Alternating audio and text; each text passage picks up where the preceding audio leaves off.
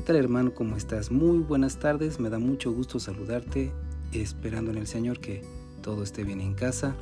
Te invito a que pongamos atención a lo que vimos el domingo pasado, es esta la reflexión que nos ayuda a recordar lo que estuvimos platicando en la predicación del domingo pasado. ¿Qué te parece si le damos paso a la lectura de una cita bíblica que se encuentra en eh, Juan, Evangelio de Juan, eh, capítulo 10, versículo 27. Lo voy a leer en la versión nueva, versión internacional. Dice la palabra, mis ovejas oyen mi voz, yo las conozco y ellas me siguen. Yo les doy vida eterna y nunca perecerán, ni nadie podrá arrebatármelas de la mano. Mi Padre, que me las ha dado, es más grande que todos y de la mano del Padre nadie las puede arrebatar. El Padre y yo somos uno.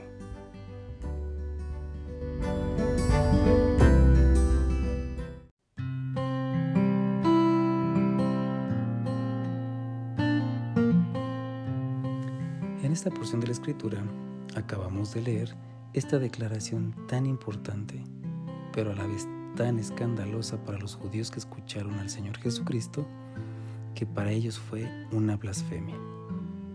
Ellos, una vez a que escucharon lo que el Señor Jesucristo les estaba diciendo, estuvieron dispuestos a matarle a pedradas. Para ellos, Jesús merecía morir en ese momento. Pero para nosotros, ¿qué significa?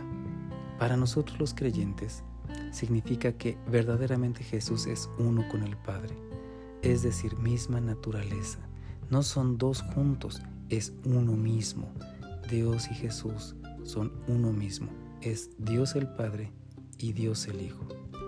Claro, sabemos que también Dios el Espíritu Santo es parte de esta triunidad o de esta entidad divina donde tres personas están involucradas. Pero ahorita lo importante es enfocarnos en que Jesús quiere que tú y yo le reconozcamos como el Dios verdadero. Ahora, dijimos el domingo, si Jesús es Dios, hay que adorarle. Si Jesús es Dios, hay que obedecerle. Y si Jesús es Dios, hay que arrepentirnos delante de Él cuando se manifiesta en nuestra naturaleza pecaminosa el pecado. Pecamos contra Dios, pecamos contra nosotros mismos, pecamos contra el prójimo y nosotros tenemos que acercarnos a Él para pedirle perdón.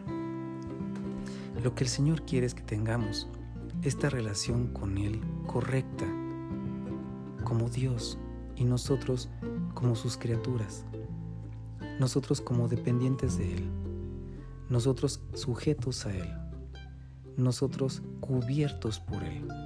Como escuchaste hace un momento, el Señor dijo, las ovejas, las que son mías, escuchan mi voz. Yo las conozco y ellas me siguen. Dijimos que en el final de los tiempos, en Mateo 7, el Señor nos estaba comentando la manera en que llegará un momento en que habrá gente que dirá, tú a mí me conoces, acuérdate de mí, tú y yo éramos cercanos, por eso le, le dicen, Señor, Señor. Pero el Señor dice, no los conozco, apártense de mí, no sé quiénes son ustedes. Y en este texto, en este versículo 27 dice el Señor Jesucristo, mis ovejas oyen mi voz y yo las conozco y ellas me siguen. ¿Qué podemos hacer entonces ante esta declaración del Señor Jesucristo como Dios? Ante la confesión de sus discípulos que Jesús es Dios y ante la misma validación del Padre con una voz desde el cielo que dice, este es mi Hijo amado, a Él escuchen. Escuchar a Dios, seguirlo, obedecerle y si nos equivocamos, arrepentirnos, adorarle. ¿Estás dispuesto? Que Dios te bendiga.